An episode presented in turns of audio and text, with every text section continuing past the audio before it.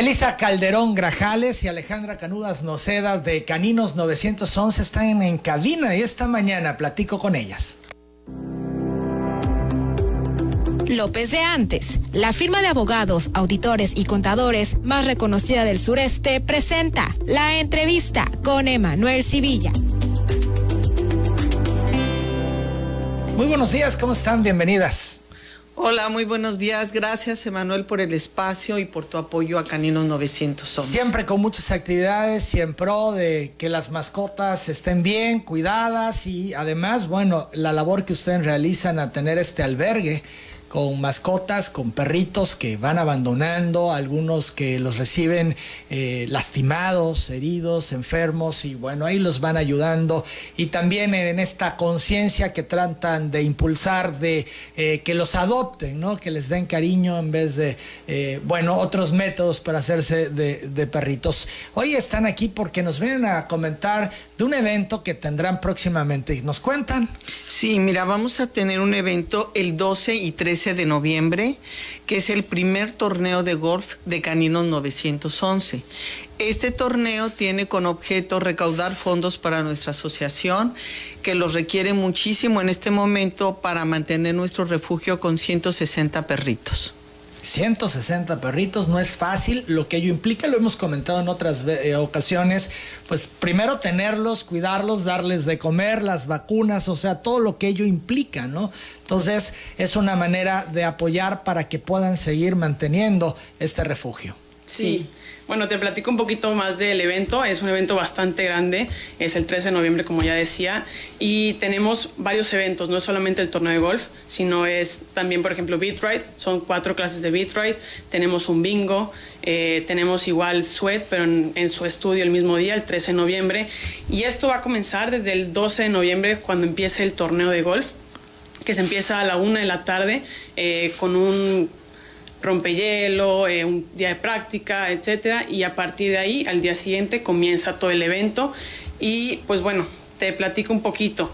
Varían mucho pues el costo de, la inscripción, si eres de Altozano o no eres de Altozano, eh, que incluye este torneo o no este evento, te incluye una entrega de kit, rifa, prueba de antígeno, el que no tiene, el que sí tiene, pues manda su misma prueba al correo que tenemos del torneo. Hay un refrigerio, comida y bueno, es un evento que va a ser bastante agradable con el pues, objetivo de buscar recaudar fondos para caninos. Y al igual tenemos, como ya te decía, eh, cuatro clases de Bitride en, en la explanada, que va a estar bien bonito, y un día de bingo, que es como bingo desayuno. Entonces, pues buscamos que sea todo un día de actividades y todos con caninos, ¿no? Esto en particular a quienes les gusta el golf, hombres, mujeres, niños incluso, ¿no? Que también juegan, eh, que estén ahí un día familiar y bueno, pues están en el bingo y están también en el torneo y en las actividades que han preparado. Para quienes quieran más informes, ¿Cómo hacen para poder acceder a ella? Sí, mira, está el número telefónico que es 9932-072120 o inclusive también está el correo que es golf.caninos911.gmail.com. Al igual que en nuestras redes, día con día se sube eh, póster, se sube toda la información de cada evento. en las redes sociales de Caninos 911 viene la información, ahí es lo más fácil para poder ingresar a ella, ¿no? Bien, pues es la idea de que participen los golfistas que tienen el interés siempre, bueno, de ayudar. Aquí hay una oportunidad, oportunidad en este torneo especial para recaudar fondos y apoyar este refugio de caninos 911. A propósito de todo esto, platicábamos hace un momento, eh, el tema del maltrato a los animales sigue siendo una triste realidad en este estado. Así es, mira, existe una ley de 1993, ley de protección al cuidado de los animales que, en, que, está en Tabasco y existe un reglamento también en el municipio centro, en donde se establecen las responsabilidades que cada municipio debe de tener para esterilizar a los animales, para tener un hospital público veterinario para la gente que no tiene recursos, para dar vacunas. La cuestión es que es letra muerta no se cumple, no hay un interés, lo ven como algo accesorio.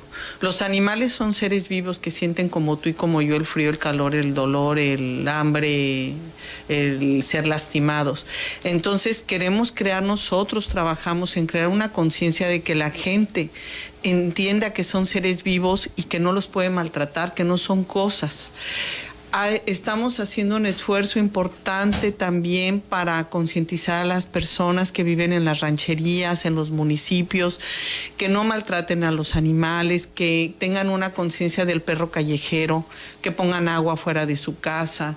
Hay muchos animales que están en, estado de, de enfermedad, con, sarna y todo, que tengan una actitud de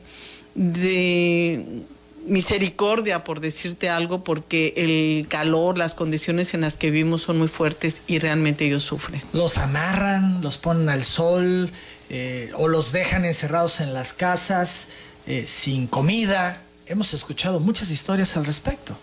Sí.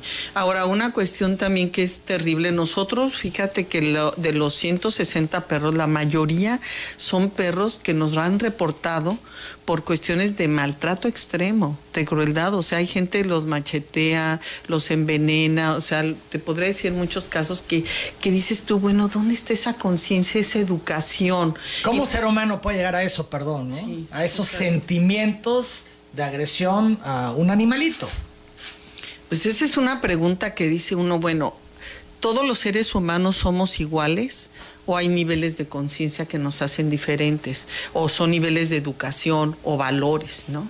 Claro, esto tendría también que abrir el debate al respecto. Pareciera o podría pensarse que es algo menor, pero no, porque ahí también se reflejan los sentimientos. Si uno como persona trata así a los animales, va mostrando una parte de quién eres, ¿no? Y de cómo eres. Y, bueno, esto puede derivarse a otras muchas cosas, ¿no? Tu comportamiento en casa, con la familia, con la pareja, en el trabajo, en fin, ¿no? Porque vas mostrando síntomas de violencia, quien actúa así contra un animal, bueno, pues es, es un primer paso, es un indicio de que algo puede derivar en algo mucho más intenso, mucho más rudo, mucho más fuerte, ¿no? Sí, inclusive estudios de criminalística han señalado que las personas que de niños o de jóvenes matan animales o juegan con ellos en, de manera agresiva, se convierten después en asesinos o gente muy violenta en la edad adulta. O sea, ya hay una problemática que hay que observar. Cuando un niño empieza a agredir o un adulto, ahí hay una problemática mucho muy fuerte. Dentro de todo lo malo en este escenario de gente que se atreve a eso, a maltratar, a agredir, a lastimar a estos animales, hay vecinos siempre que alertan. Yo aquí he pasado muchas veces eh, mensajes, avisos de vecinos que están sufriendo porque ese animalito lo están viendo sufrir por la circunstancia que sea y el llamado luego a las autoridades para que los rescaten o a organismos como los de ustedes, como Caninos 911 que se presentan en los lugares y que buscan este pues llevárselos, rescatarlos para meterlos en otra en otro ambiente, ¿no? Este, a los animalistas hay que darles cariño, hay que tratarlos bien, son fieles, este, vaya, eh, rompen también en casa eh, con una dinámica y ayudan, por ejemplo, a los niños mucho. Eh, tener una mascota eh, es algo que los hace diferentes. Totalmente. Este, bueno, crea un ambiente, como dices tú, muy hermoso. Nada más te comento rápidamente. Inclusive se vuelve la, la, cotidianidad familiar en función del perro, que si jugó, que si hizo tal cosa. Y complemento con esto, hay más gente buena que mala, definitivamente. Y esa gente buena es la que hace las denuncias. Lo que sí es importante, yo quisiera hacer un llamado a los municipios que tienen que poner su área de atención a las denuncias por maltrato animal, porque nosotros como asociación no tenemos la capacidad de dar respuesta ni legal ni jurídicamente. Entonces, pedirles que atiendan este caso a las autoridades. Les compete a los municipios entrarle al tema. Sí, y tener un área eh, en, la misma ley dice deberán de tener un área de para hacer la denuncia y ellos tendrán que ir a ver. Nosotros como asociación los podemos ayudar para darlos en adopción pero nosotros no podemos entrar a una casa ni quitarle a alguien un perro. Entonces por eso los municipios deben de hacer su trabajo. No es una cuestión de, qué buenas personas no. Esta es una cuestión legal que se trabaja a nivel mundial y que debemos de ponernos a un buen nivel en Tabasco que tenemos tercer lugar en maltrato animal. Tercer lugar, en maltrato a nivel maltrato animal. Así de bonito. Pero este lo que vamos a tratar de hacer Caninos 911 es pues con este tipo de eventos lograr seguir manteniendo nuestro refugio. En este momento ya no podemos recibir ni un perrito más si no tenemos los medios para sostenerlo. Las 8 de la mañana, 57 minutos. Una oportunidad de ayudar, de poder aportar. Es este torneo. ¿Nos recuerdan la fecha? Sí, es el 13 de noviembre en el Club Altozano.